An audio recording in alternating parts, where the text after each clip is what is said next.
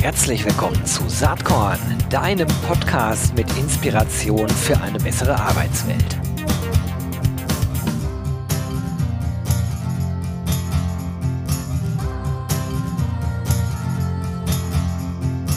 Hallo und herzlich willkommen zum Saatkorn Podcast. Heute was ganz Besonderes, kann ich an der Stelle mal sagen. Wir haben zu Gast nämlich niemand anders als den CEO von Randstadt, Richard Jager. Ich freue mich sehr auf das Gespräch. Hallo Richard, schön, dass du da bist. Hallo, äh, schön, dass ich die Einladung bekommen habe und uh, hallo zu allen, die, äh, die man zuhören auf diesem Moment. Ja, super. Ich finde das klasse, denn ich hatte, ähm, also mal ganz abgesehen von dem Inhalt, den wir gleich besprechen, ich hatte noch nie jemand äh, aus Holland, glaube ich, äh, äh, im Podcast, gebürtig aus Holland. Das ist cool, finde ich super, bringt so ein bisschen Farbe hier rein. Ähm, das das finde ich sehr schön. Ja, ja, das weiß ich noch nicht, weil äh, dat, mein Deutsch hat ein ganz starkes holländisches Akzent. Normal kann man das äh, mit Subtiteln äh, gut hinkriegen. Das geht in einem Podcast leider nicht. So. Ich ja, versuche langsam zu reden. Wir testen das jetzt mal. Wenn, wenn ich das ja. verstehe, dann gehen wir mal davon aus, dass die meisten anderen das auch verstehen. Und sonst frage ich einfach nochmal nach. Gerne, ich hoffe es. Okay, super. Du bist äh, schon sehr lange bei Randstadt, ne? Also äh, ja.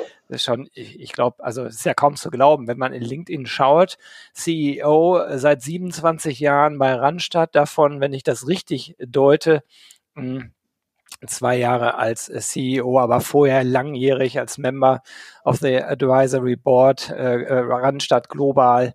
Ähm, ja. Also das ist wirklich deine Firma so, ne? Ja, ich find, eigentlich finde ich das erschrecklich, um ehrlich zu sein. äh, wirklich, weil wir, wir, arbeiten mit vielen jungen Menschen. Ich bin selber als Consultant angefangen. En was ich jetzt sage, ist wirklich, ist wirklich wahr. En am erste Woche, dass ich angefangen bin in Den Haag, in Holland, äh, gleich in die erste Woche gab es jemand, der schon 20 Jahre bei die Firma war. Und die war, die hat dann etwas bekommen, ich weiß nicht mehr, was ein Cadeau von die, von die Niederlassung. Goldene Uhr wahrscheinlich. Ja, ich denke es, ah, bei Rastad bekommt man nicht so schnell ein Goldsuhr, es ist ein holländisches Unternehmen. okay. Aber äh, ich war da hinten und ich war äh, 26, 27 und ich habe wirklich den, äh, das angeschaut und ich habe gedacht, das ist so traurig. So lange war eine Firma, das geht mir nie passieren. Und jetzt bin ich selber da.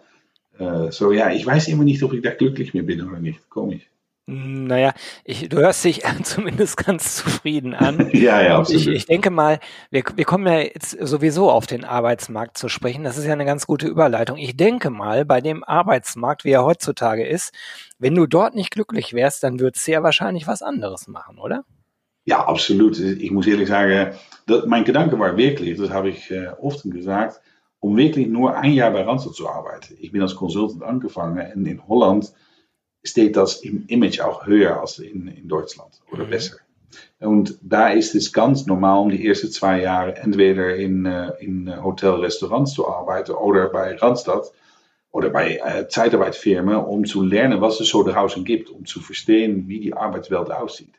Und, ähm, und deswegen war mein Scope immer ein, zwei Jahre. Das habe ich natürlich Randstad dann nicht gesagt. Und zu meiner Überraschung habe, habe ich mir wirklich wohl gefühlt und hat Randstad mir immer wieder gechallenged, etwas Neues zu tun. Aber glaube es oder nicht, ich habe mir in 20 Jahren nur einmal bei Randstad bewerbt. Das war bei, bei, beim Entry, Entrance. und nachher nicht mehr für keine andere Stellen. Die sind immer auf mir zugekommen. Ja, ja, aber ich sag mal so, wenn man drauf schaut, 20 Jahre beim selben Unternehmen und dann schaut, äh, welche Position du da hattest, die äh, kann man ja auch sehen, dann sieht man ja, dass du beileibe nicht immer das Gleiche da gemacht hast. Nein. Äh, aber wie kommt das, dass man dann irgendwann äh, in, in Deutschland sitzt, also äh, und Randstadt Group Dach leitet? Ja, das ist angefangen, weil die haben mir einmal gefragt, ob ich in der Schweiz was machen wollte. Um, äh, weil die brauchten denn ein CEO dort. Das war in 2010. Und ich wollte das eigentlich nicht. Es war eigentlich meine Frau Doreen, die gesagt hat, wieso nicht, wir sind jung. Also ich war dann, äh, was war es, 10, 11 Jahre zurück. Ich war äh, 39. Und had gezegd, het war Doreen die gesagt hat, lassen wir was von die und die Chancen, die es gibt.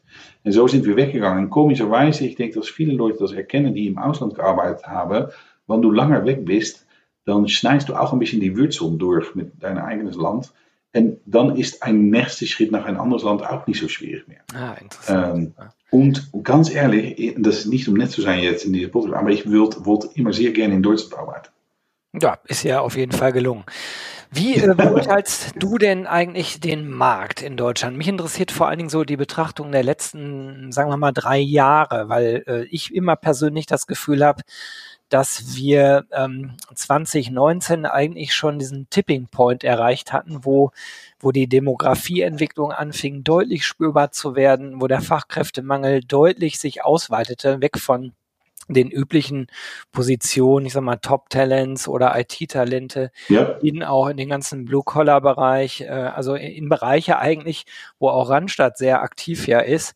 Ähm, äh, dann ist das äh, kurz ein bisschen verdeckt worden. Ähm, das mhm. war so von März 2020 vielleicht bis September 2020. Ich nenne das immer die Schockstarre, ja. ähm, weil alle geschockt waren, dass Corona da war, keiner wusste, wie es weitergeht. Aber spätestens seit dem Q4 2020 kennt der Arbeitsmarkt ja eigentlich nur eine Richtung und das ist das ist im Grunde genommen ein Jobboom, ein Jobwunder aus äh, Arbeitnehmerinnenperspektive und das ist auch aus einer Arbeitgeberperspektive oft sehr anstrengend. Aber wie ist das aus der Perspektive einer Zeitarbeitsfirma? Wie nehmt ihr das wahr bei Randstadt?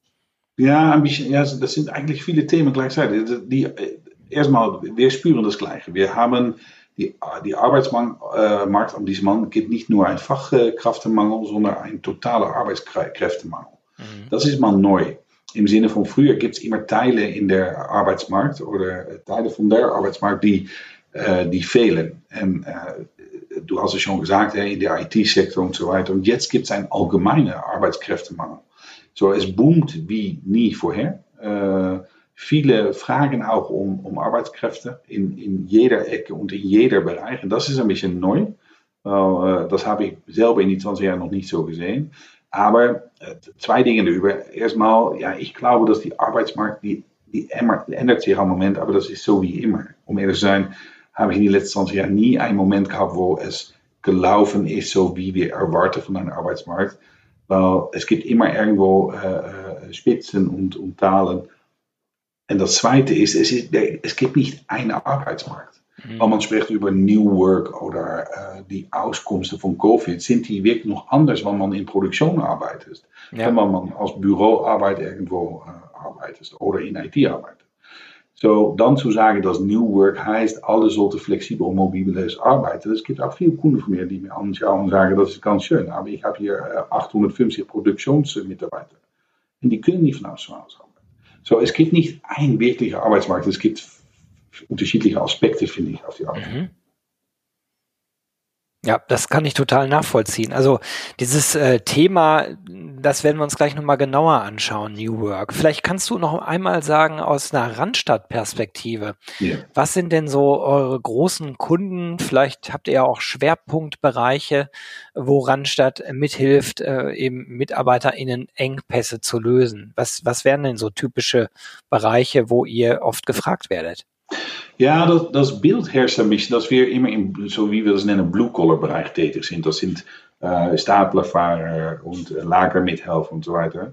Äh, aber das, das ist eigentlich nicht so. Wir sind ganz balanciert in fast alle äh, Ecken tätig, außerhalb äh Medizinbereich. Mhm. Ähm, so, wir haben Großkunden in un wirklich unterschiedliche Richtungen. Was ich mich dann immer frage ist, also finde ich, finde ich interessant, habe ich aber mhm. schon gedacht. Nur was ich mich dann immer frage ist, ist die gegenwärtige Situation für Randstadt eigentlich super, so als Boom oder ist das auch kritisch? Weil ich meine, der erste Schritt ist wahrscheinlich schon, dass die Nachfrage nach Zeitarbeit deutlich nach oben geht, weil die Unternehmen ja merken, dass sie selbst die Stellen gar nicht mehr besetzt bekommen. Ne? Das, ja. Davon ja. gehe ich mal aus, oder? Ja, das ist, ein, das ist eine gute Frage. Das wird, das wird oft danach gefragt. Man denkt, dass wenn Business booming ist, dass das für uns die beste Zeit ist. Äh, aber das ist nicht total wahr. Die Unsicherheitsmomente in die Wirtschaft sind eigentlich für Zeitarbeit der beste Moment. Mhm. Wo man nicht sicher ist, ob man schon fest anstellt oder nicht, sind wir immer ein erlängerte Vorportal. Äh, vergiss auch nicht, 80% von allen Menschen, die bei uns anfangen, die finden innerhalb 14 Monate eine feste Anstellung irgendwo anders. Durch uns oder middel unsere, äh, äh, wie sagt man, middel unsere Service.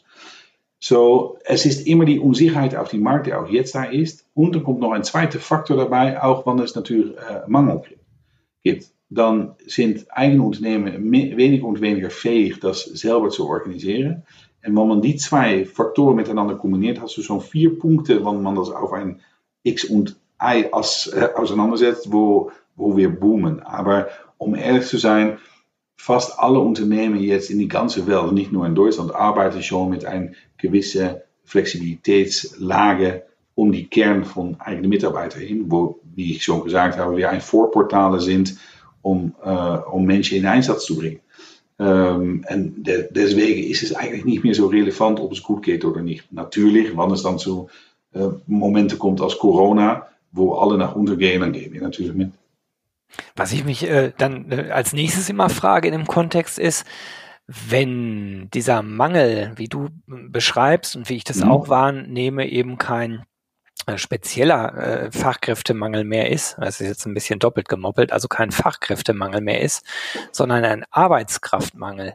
Mhm. Habt ihr dann als Randstadt nicht vielleicht selbst sogar die ganz große Challenge an Talente, die ihr vermittelt, überhaupt ja. anzukommen? Ja, wir, kennen die, wir kennen die gleiche äh, äh, Probleme um Anziehungskraft zu haben natürlich auf dem Markt. So, ich habe wirklich gerade, das glaubst du nicht, aber eine Stunde zurück, vorher wir diese äh, Podcast besprechen oder tun, war ich noch in een Diskussion, wie wir äh, auch die beste Consultants aus die Markt holen für uns selber. So, ja, das stimmt. Natürlich ein, ein sehr großes Unternehmen, wo wir äh, in zo'n 55.000 Kollegen haben in die Gruppe, in, in Deutschland. Uh, en dat zijn de externe Mitarbeiter. De interne Mitarbeiter sind so alles beieinander zo'n 3000. En daar, daar spüre ich die gleiche uh, Engpass. Ähm, äh, aber das Gute ist natürlich, da haben wir ein kleines Vorteil auf andere Unternehmen, es ist unsere Core-Business damit was zu tun. Ähm, en deswegen haben wir natürlich auch ein bisschen Erstwahl. Fast äh, 60% von allen Leuten, die bei uns anfangen, als Kollegen, so auch ich, waren vorher eerst externe Mitarbeiter. En dan vragen unsere Consultants, die sehen Leute mit die richtige Fähigkeit. Das ist Menschenorientierung, Fingerspitze, aber auch HR-fähig äh, äh, sein. Uh, dan vragen onze collega's, had er geen erbij bij ons te arbeiden. Zo komt 60% af ons goed. Ja, en, en, dat is, en dat is weer natuurlijk am beste. En dan nog één ding. Ich weiß immer nicht, ob ich happy sein muss oder nicht. Das ist wirklich ein gutes Beispiel. Ich war mal bei Nestle und da hat der ähm, HR-Direktor von Nestle, äh, das war Denmal noch in der Schweiz, hat mir gesagt, ja, Herr Jager, Rans ist eine perfekte Firma, aber da ändert sich zu oft das Personal in die Niederlassung. Mhm. Ähm, En het is wirklich waar. Ich, ich, ich, war, ich war an einem Tisch gegenüber dieser, dieser Herr. Und links und rechts von ihm zat ein Kollege von ihm. Und das war ein alt Mitarbeiter von uns. das ist wirklich wahr. Und ich habe ihm auch gesagt, ja, Herr XX, ähm, ich, ich verstehe das, aber man sieht vielleicht mal für unsere Leute abzu, abzuwerfen, dann können wir für ein bisschen mehr Stabilität sorgen. Aber das, was ich damit sagen will, ist, ich finde das auch nicht so schlimm. wie gesagt, ich bin selber auch angefangen mit die Gedanken, dass ich durch Randstad, auch durch da zu arbeiten, nach zwei Jahren einen anderen Job finde. En ist es dann so schlimm, dass unsere Kollegen eine zweite Karriere finden bei unseren Kunden? Weiß ich nicht, finde ich nicht so schlimm. Also das sehe ich jetzt mal äh, nicht als Blogger und Podcaster, sondern ich bin ja auch Geschäftsführer einer Agentur. Äh, das sehe ich durchaus ähnlich. Also natürlich stellen wir Leute ein und die Erwartungshaltung ist nicht, wenn wir 20 Leute einstellen, dass sie in fünf Jahren alle noch bei uns sind. Ja, dafür genau. ist Dafür ja. ist das äh, in, in, in Teilen auch Karrieresprungbrett. Und man macht das zwei, zweieinhalb Jahre und, äh, und geht dann weiter. Und äh, relativ oft landet man dann auch beim Kunden. Was für uns ja. langfristig auch gar nicht schlecht ist, weil wenn man gut auseinandergegangen ist, arbeitet man natürlich dann ja. auf einer anderen Ebene äh, weiter zusammen. Das, ist also grundsätzlich positiv. Das ist natürlich nur in diesen Zeiten, wo es so schwierig ist und äh, eigentlich ja Recruiting und Retention wahrscheinlich immer unter den Top drei Top-Management-Herausforderungen sind. Äh, natürlich nicht mehr ganz so easy wie vielleicht noch vor fünf Jahren, wo klar war, das ist jetzt nicht schwer, neue Leute zu attrahieren. Ja, das ist, ich, ich glaube auch, dass das wirklich ein, ein der Dinge ist, die am meisten knirscht in die Industrie. Man denkt noch immer sehr traditionell, dass Menschen ihr ganzes Leben bei einem Arbeitgeber arbeiten willen. Aber junge Leute, wir haben mal eine Umfrage gemacht, äh, junge Leute bis 28, davon sagt 70 Prozent, ich will sowieso nicht langer als fünf Jahre bei einem Unternehmen arbeiten. Das ist die neue Art und Weise von Denken. Ähm, en wanneer een Unternehmen oder politisch das Umfeld so einrichtet, dass man davon ausgeht, dass jemand voor ewig bij dir bleibt, dann bist du auch, denke ich, wirklich in groß Problemen. Das sehen wir auch. Weil das zieht kein Leute ein auf die Arbeitsmarkt. Wanneer du probierst, Leute für einige Jahre bei dir zu bringen, dann hast du viel mehr Erfolg, um eine Chance zu haben, diese Leute auch wirklich zu finden.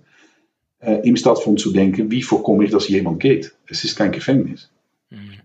Äh, das glaube ich auch. Das Lustige ist, äh, du hast ja eben so ein bisschen aus deiner Vergangenheit erzählt, 20 Jahre bei Randstadt. Ja. Ich arbeite seit 20 Jahren im Bertelsmann-Konzern und davon mache ich elf Jahre jetzt auch schon die Agentur. Und hätte mir das einer am Anfang dieser Zeit gesagt, das hätte ich überhaupt gar nicht geglaubt, weil mein innerer eigener Zeithorizont, übrigens auch heute noch, nie länger als zwei Jahre nach vorne geht. Nein, genau. So. Und äh, alles andere ist auch ein bisschen naiv, äh, zu sagen, in fünf Jahren sieht die Welt so und so aus, das weiß man ja gar nicht. Und genau. Ja, wenn es spannend bleibt, dann, dann ist das gut. Du, ähm, ich, ich habe gesehen, dass ihr als Randstadt ja eine ganze Menge Studien macht. Du hast ja gerade schon ja. äh, erzählt, äh, ihr habt da eine Studie gemacht, aber ihr habt auch gerade ein Themenfeld äh, aufgesetzt. Ähm, über das Wording können wir gleich direkt mal sprechen. Äh, New Work. Äh, da ja. habt ihr eine Trendreport-Serie zur neuen Arbeitswelt. Erste Folge ist schon erschienen, aber es wird noch mehr dazu geben. Vielleicht, vielleicht fangen wir damit mal an. Was heißt New Work überhaupt für dich? Ja, das erstmal das Word New Work, das hasse ich wie, wie, wie, wie der Pest eigentlich. Weil es gibt kein New Work. Ähm, Arbeit ist immer in Bewegung. En das ist schon 100 Jahre so. So, dass wir Corona haben, heißt nicht, dass die Welt hinein so unglaublich geändert ist. Ja, das ist eher, das ist nur schneller gegangen in eine Entwicklung und in eine Akzeptanz von gewissen Sachen. Aber äh, wie man guckt nach Arbeit, wenn man das anschaut in den letzten 100 Jahren, hat das sich fast jede 10, 15 Jahre ändert und äh, immer, und das ändert sich noch immer. Und auch in 10 Jahren äh, arbeiten wir anders als jetzt. Mhm. So, New Work, das Wort, nou, da bin ich schnell bei dir, das, das, das müssen wir mal vergessen. Ähm, weil äh, die Frage ist mehr, wir untersuchen, okay, wie, wie guckt man nach Arbeit? Und das machen wir für die Attraktivität für Arbeitgeber. Wir willen lernen von, von Menschen, die äh, äh, fähig sind zu arbeiten, so zwischen 18 und 65 Jahre, willen wir wissen, wie guckt man nach Arbeit, was ist für dich wichtig und so weiter. Äh, en äh, was ist dann auf, äh, auf, relevant bei einem Arbeitgeber zu haben. En daar sehen wir, en daar jedem Jahr sehen wir, was dann die Top-Prioritäten welche nicht. En daar machen, machen wir eine Studie aus, womit wir auch andere Unternehmen lernen können, wie man sich anziehungskraftiger auf die Arbeitsmarkt begeben kann. En daar je, wat we dan spreken over new work, lass mal, nogmaals, tut mir leid voor dat woord. Um, dan ziet man dat, dat die beweging natuurlijk van corona alles versneld had. Nou ja, dat is eigenlijk logisch. Ik spreek ook niet zo gerne over corona, weil ik sage immer, es gibt schon 82 Millionen Experten in Deutschland, die brauchen niet nog eine. Um, aber was man ziet is dat voor allem eigenlijk uh, twee dingen zich ändern. Dat eerste is wat zich groot ändert, is die attitude van mensen gegenüber arbeid. Wo früher Arbeit natürlich alles war ganz wichtig, man bewerbt sich und man bittet bis zum der Himmel, dass er angenommen wird bei einem Großunternehmen, die, die, wo ihre Vater von denkt, äh, fabelhaft. Die Zeit ist wirklich vorbei. Menschen sind glücklich, in meinen Augen, viel mehr agil, um selbst zu sagen, ja, was, what's in it for me? Was bringt das mir? Und nicht nur in Geld. Geld ist immer ein Basis, der bleibt als Vorwert wichtig. Weil man gut zahlt wird für das Gefühl oder das Gefühl hat, nicht das richtige Geld zu bekommen für die Leistung, dann sind die schnell ausgesprochen. So ist es mehr ein Hygienefaktor. Ja. Aber das Zufügen von was tut der Unternehmen für mich und für mein CV und was, was bringt er mir in Wertschätzung und in Werte, da hat der Welt sich total geändert. Wirklich total geändert. Und ich hoffe, dass das auch so weitergeht, weil es ist wirklich etwas, was ich in mein eigenes Unternehmen sehr gerne nach vorne bringe. Ich habe so 3000 Kollegen und ich würde total irre sein, want ich denke, dass ich es besser weiß dan diese Menschen. Mhm. En dat heißt, dass wir eine total andere Art und Weise von Arbeit haben, wo man auch sich ungefragt ausgemoest über die Richtigkeit von, von der Richtung und Strategie oder Dinge, die gut gehen oder nicht.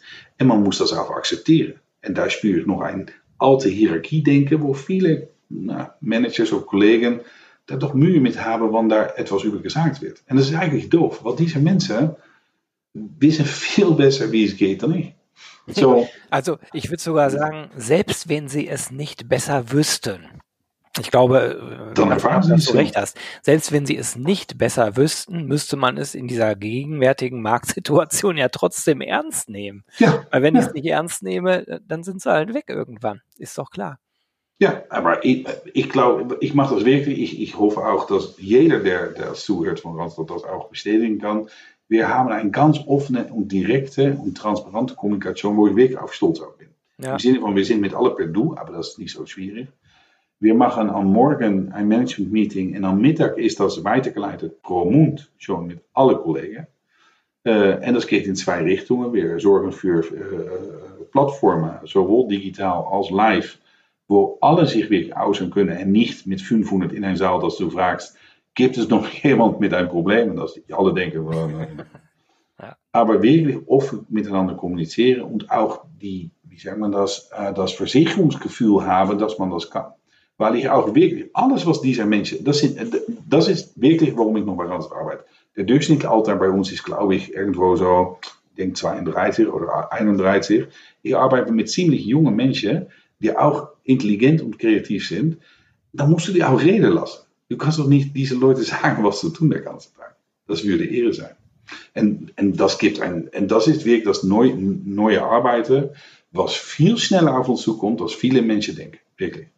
Ich würde sagen, das ist eigentlich schon da. Ist schon da. All, ja. all das, worüber so diskutiert wird, ne? also ja. ähm, äh, Benefits, ähm, Employee Wellbeing, ähm, irgendwie Unterstützung äh, in jeglicher Art, äh, wenn du Sorgen mit deiner Familie hast und so weiter. Also all das, was vielfach so diskutiert wird und vordergründig da steht, da beteilige ich mich als Blogger ja auch, finde ich auch interessant und spannend, lässt sich aber eigentlich immer wieder zurückführen auf das Thema Wertschätzung, meiner Meinung mhm. nach. Ne? Das ist, ja. das ist so der Kern des Ganzen. Und ich glaube, dass so eine wertschätzende Unternehmenskultur, dass da eigentlich kein Weg dran vorbeiführt. Und wenn man sich jetzt diese ganzen New Work Ansätze anschaut, all das, was da wiederum drin steckt, da ist ja New Leadership, Themen wie Diversity, Sustainability, äh, all diese Themen, das sind im Grunde genommen wenn man es weiter aufmacht, in meinen Augen gesellschaftliche Gesamtentwicklungen, die natürlich auch in der Arbeit ihren Widerhall finden. So ja, absolut. En, en had de, de, society zich einfach geändert. En damit die Werte die Kandidaten und äh, Mitarbeiter haben. Aber es hat mir auch wirklich viel Sorgen gemacht. In die Zeit von Corona habe ich viel, viel gespürt. Äh, glücklich bei Nachbarns oder hier in die Gegend und weniger bei Randstad dass immer die Frage kommt mit das, zum Beispiel das mobiles Arbeiten, ja, wie kontrolliere ich, dass meine Kollegen dann wirklich arbeiten? Mhm. Nou, das sagt für mich so viel, ich kann das, da, da immer so erstaunt, man so denkt, weil das sagt eigentlich, aus Grundlage gehe ich davon aus, dass meine Leute, sobald die die Chance haben, äh, nicht arbeiten willen. Das ist erstmal, was man dann denkt.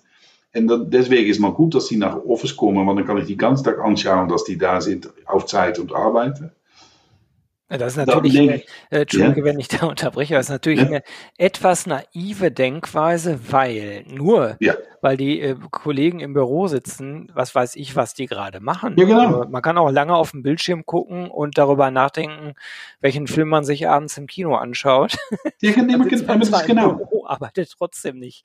Äh, Nein, aber ne? du wirst erstaunt sein, wie viele Leute wirklich noch so denken. Auch jetzt noch und das nicht sagen dürfen, aber wirklich ein Problem damit haben, dass die keine Kontrolle haben das Gefühl haben, keine Kontrolle zu haben. Aber genau was du sagst, dass jemand physisch da ist, Physik da ist, heißt nicht, dass er arbeitet.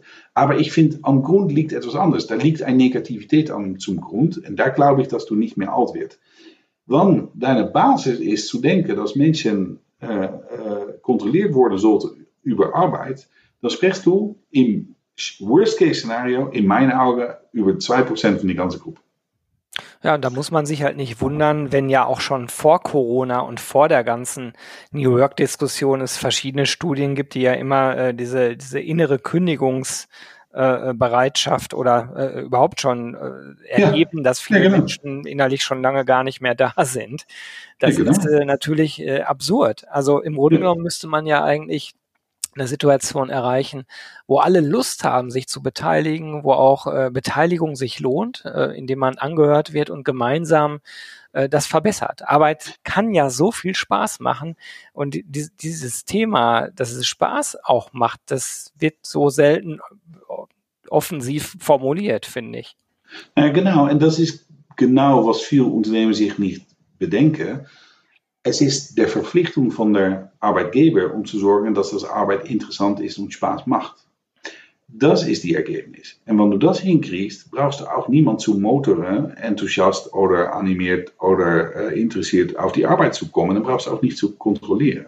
Was mich mal total interessiert und jetzt merkt ja. man, das merkt man wahrscheinlich an meinen Fragen sowieso, ich bin definitiv kein Kenner der Zeitarbeitsbranche, aber ja. ich stelle mir zumindest so vor, ihr sendet Leute in Unternehmen, die sind da ein mhm. paar Monate, dann kommen sie ja wieder zurück. Ich nehme an, ihr werdet sie ja befragen, wie war das da? Wie hat hat Spaß gemacht, war es gut, war es mittel, war es schlecht, was war nicht so gut? Und spiegelt ihr diese Ergebnisse an die Unternehmen dann hinterher zurück? Ja, ja, das machen wir. Aber es ist komisch, dass wir, ja, das machen wir. Wir machen das, äh, weil unsere Consultants haben jeden Tag zu tun und Kandidaten kennen oft einander und sagen dann, da arbeite ich lieber nicht ja, klar. Was komisch ist, es hat auch ein bisschen mit das Imago zu tun. Wie gesagt, jetzt in Deutschland sind wir wirklich an einer besseren Stufe als vorher, vier, fünf Jahre her. So Randstad wird, wird gesehen als Marktführer und wird auch gesehen als einer, der das gut macht. Das ist, was ich so äh, aus der Markt zurückbekomme. Aber man spürt zum wie gesagt, in, in Holland ist es ganz normal, dass du allereerst mal nach Universität anfängst bei, bei einer Zeitarbeitsfirma, um mal die Welt zu kennenlernen. Das willen auch Eltern gerne. Äh, das ist hier was weniger. So, damit ist auch ähm, die Bereitschaft zuzuhören, was wir als Industrie erfahren, noch weniger in Deutschland dann, dass es zum Beispiel ist in Holland. Aber das hat sich geändert in den letzten Jahren und wir bringen das auch zurück. Aber die Frage ist, ob man es wirklich hören will am Ende. Wann, ja, wann, ja, gut, das wäre jetzt der nächste Punkt exakt. Weil, also ihr macht das, das finde ich ja schon ja. mal super. Und dann wäre natürlich die Frage, wie sind die Reaktionen? Jetzt hast du gerade schon gesagt, wäre schön, wenn da genauer zugehört werden würde. Nur in Zeiten wie diesen müsstest du doch so langsam merken, dass die anfangen, mehr zuzuhören als in der Vergangenheit, ja. oder? Ja, ja, absolut. Das, das, merken wir auch. Dann werden die Gespräche auch anders und die werden auch interessanter. Im Sinne von, dass man dann wirklich mehr in der Tiefe geht von, okay, Wohlbefinden, was heißt das denn? Weil viele Themen sind noch ganz basic. Hè? Wie wird man eingearbeitet? Kenne selbst noch aus meiner eigenen Zeit äh, ähm, äh, was, Leute oder Manager, die immer eine schlechte Retention hatten. So viele Leute sind da weggegangen, weil es um der Person geht. Mhm. Ähm, aber das sind ganz basic Dinge. Von, bist du nett, wirst du gut eingearbeitet, ist die Arbeitsumständigkeit so, dass das etwas bringt, wie sind die Kollegen. Äh, aber jetzt wird mehr und mehr auch, was brauchen Menschen, um etwas zuzufügen an das CV. Das sind wirklich interessante Dinge, wo wir auch wirklich äh, hinweisen, dass man äh, gewisse Studien zufügen muss oder Erfahrungen zufügen muss oder einen Austausch macht mit anderen Abteilungen. Und da haben, kunnen wir auch wirklich einen Mehrwert bringen. Das machen wir schon lange und das, das wirkt auch. So ja, man hört besser, besser zu. Aber ganz ehrlich, noch ein Punkt dazu, wenn es okay ist. Ich, es ist zu, manchmal denke ich auch, ich bin jemand, der äh, es besser weiß als der anderen. Das ist nicht so, wir sehen einfach viel. Mhm. Und ähm, manchmal äh, muss auch ich noch beilernen. Ich, nur ein Beispiel, ich war zwei Jahre zurück in einer Rundreise in Spanien. Und ich habe, Doreen ist meine Frau, da bin ich auch schon 20 Jahre bei, und das bedauere ich total nicht, kein Tag. Und ich habe noch zwei Tochter. Aber das heißt, ich habe drei Frauen zu Hause. Und wenn du dann im Urlaub bist, dann kann es, kann es eben dauern, vorher die unten sind aus die Hotelzimmer und fertig sind für das Essen. So, ich war allein auf einer Terrasse, wirklich schönes Wetter im Sommer. Und ich sitze da mit einem Glas Wein. Und neben mir sitzt eine Dame auf einem Tisch. Und die ist wirklich knallhart am Typen auf einem Rechner, auf zo'n Notebook wirklich vol dran en is wirklich hard am Arbeiten. En wie alle Holländer reden wir mit alle, wir het nicht kennen. Uh, en ik heb gezegd, ze machen wirklich etwas falsch. En ze guckt mir an und sagt, Entschuldigung. Und ich sage, nou, sie machen etwas falsch. Und sie sagen, wieso? Ich sage, nou, sie sitzen in das beste Wetter der Welt, in die schönste Umgebung en in das schönste Hotel. Und sie, sie haben nur uh, Andacht für ihre oder? En ik meinte es net nur als, als Witz. En ze komt mir an, sie lacht und die sagt, das ist wirklich wahr, das ist wirklich passiert. Ich sage, nein, vielleicht siehst du das verkehrt. Weil, falsch. Weil ich komme aus London, ich habe eine Anfrage bekommen, um diese Buchen zu rezensieren. Und das war so ein netter Angebot, ein interessanter Freelancer-Job für zehn Tage, dass ich mir abgefragt habe, mache ich das in London im Regen in ein Hotelzimmer, in mein eigenes Zimmer, oder buche ich mir Grenada in Südspanien? ja, gut. Wirklich waar, es ist wirklich passiert. Und das hat mir auch wieder gedacht, van shit, oder? Also, man, man denkt so anders, dass auch ich fange an traditionell zu denken. Uh, en sie hat völlig recht, oder? En ik vind het zo schön, dass mensen diese wat we dan spreken über neue Work, mobiles Arbeiten, dass man einfach die, die Chance nutzt, um viel Freiheit zu haben, die Dinge zu tun. Und wie gesagt, Menschen arbeiten dann wirklich ohne Probleme auch so gut, als wenn die äh, im Office sind. Das glaube ich wirklich. Das glaube ich auch. Also am Ende ist es äh, eine Frage der Kultur, der Unternehmenskultur. Und hast du eine Misstrauenskultur oder eine Vertrauenskultur? Und ich glaube, für, also für mich kommt nur das Zweite in Frage. Ja. Ja. Ähm, als Mitarbeiter, aber auch als Führungskraft. Ja, ja dazu, äh, noch kurz dazu eingehen, noch mehr und mehr Fragen. Das finde ich auch wirklich gut. Ich, wollen wir neue Leute einarbeiten. Wir haben jeden Monat eine Klasse. Äh, und ich bin immer das erste Stunde dabei, weil ich gerne Leute erklären wie, will, wie ich das sehe und ein bisschen die Kultur von unserem Unternehmen mitgeben, weil wir doch wirklich ein bisschen so aufgestellt sind als eine Familie, komischerweise. Und viele Fragen, aber ernsthaft, zo niet gemeint als nette Frage, aber willen wissen, was sind die Werte von unserem Unternehmen und wie leben wir die nach? Was, was fügen wir zu uh, en met, met welke Storyline, met welke Gedanken? En dat war 20 Jahre zurück nicht so. Mhm. Man, man vindt das wichtiger, um auch sich zu identifizieren können mit die Werte und das Vorleben von diese Werte. En ich muss ehrlich sagen, ich weiß nicht, ob ich das so hätte, 20 Jahre her, ganz ehrlich. So, die Welt, die, die entwickelt sich auch in einen guten Weg, finde ich. Ja, ich sehe das ähnlich. Ich würde jetzt gerne fast schon weiter fragen, äh, aber die Zeit ist schon sehr weit fortgeschritten. Ich glaube, wir machen, wenn du magst, irgendwann mal Teil zwei, weil äh, wir kommen gerade an das Thema Purpose. Das ja. wird ja auch äh, echt rauf und runter diskutiert. Und es gibt ja tatsächlich Leute, die sagen, das braucht man nicht. Ich sehe das ja, anders. Absolut, Äh, aber das können wir echt in Teil zwei da mal machen. Ich habe noch eine letzte Frage an dich. Du ja. bist ja jemand, der sehr viel rumkommt, sehr viel gesehen hat. Ähm, Gibt es irgendwas, was dich in letzter Zeit selbst inspiriert hat in diesem Kontext Arbeit? Irgendwas, wo du sagst, oh, das war echt, das hat mich beeindruckt. Ähm, das, das würde ich gerne mal hier den Hörern und Zuhörerinnen weitergeben. Ja, also das ist leider ist das ein bisschen eine langweilige Antwort, weil, weil ich nenne das immer, wir, wir haben das wirklich als Thema, ich nenne das immer stille Helden. Was mir wirklich am meisten berührt oder beeindruckt, sind immer diese Menschen oder diese Kandidaten, die man, die einfach still und, und ohne Lärm durchsetzen oder in Corona standhalten oder außergewöhnliche Dinge tun. Ähm, en, en dat, dat eigentlich nicht die große Geschichte. Aber ich weiß noch eine, ich weiß, ich weiß was du fragst, aber erstmal, das ist wirklich ganz oft, ich, wir haben mehr als 500 Niederlassungen und ich gehe gerne rund, um mal vorbeizukommen, auch un, unerwartet. Äh, weil ich wieder einen falschen Zug genommen habe, zum Beispiel. äh, wirklich. Aber, äh, en, en, en dan spüre ich auch, dass die Distanz da nicht ist. Leute sind immer überrascht, dass ich da bin, aber auch wirklich keine Angst. Ich finde es auch schön, dass ich da bin. Muss auch immer ein Selfie haben. Das ist die neue, neue Welt. Das war früher nicht. Uh, aber die schätzen das dann. So, ich finde dann immer die stille Geschichte von, ja, in Corona-Zeit war schwierig, der war krank und der war krank. Ich habe hier drei Wochen allein gesessen, aber ich habe es durchgezogen und ich habe noch 30 Leute in meine Arbeit gebracht. Das finde ich immer fabelhaft. Aber wirklich kurz, ein Ding. Ich war in ein, ähm, da war ein Distrikt, der hat einen Preis gewonnen für etwas, was wir gemacht haben als internes Wettbewerb.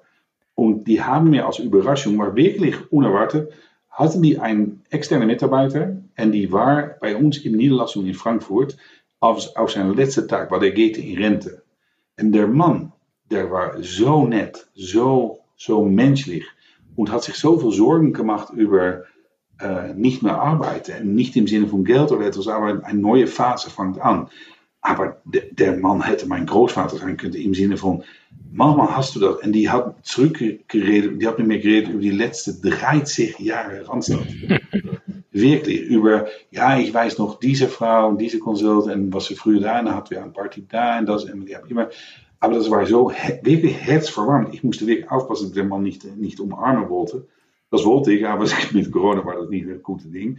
Und dann bin ich wirklich, wirklich, das meine ich auch wirklich, das war wieder ein Moment, dass ich so stolz war auf was wir tun, jeden Tag auch wirklich, dass ich gefragt habe, ob er auf die Bühne kommen wollte bei uns äh, mit die 3000 Consultants. En er wollte das nicht, en ja, das muss man dann auch äh, äh, erbietigen. Aber der Mann lebt genau vor, wie, wie, wo, wofür wir ticken, jeden. En das, das war wirklich so ein Moment, dass ich denke, wow, das fand ich wirklich cool. Fand ich wirklich cool. Super, schöne Geschichte zum Abschluss. Richard, das war echt unterhaltsam mit dir zu sprechen. Hat mir sehr viel Spaß gemacht. Danke, dass du dir Zeit für Saatkorn genommen hast. Und ich glaube, wir sprechen bestimmt äh, nochmal, zumindest wenn es nach mir geht. Also jetzt erstmal sehr gerne. Sehr ganz, gerne. ganz lieben Dank. Alles Gute für dich äh, bei Randstadt, mit Randstadt und äh, bis bald. Ja, en dank aan alle die zugehört haben so lange. Ich hoffe, es war zu verstehen auf äh, Niederdeutsch. Ich glaube schon. Also ich habe zumindest alles verstanden. Okay, bis bald, Richard. Ciao. Dankeschön. Ciao, ciao.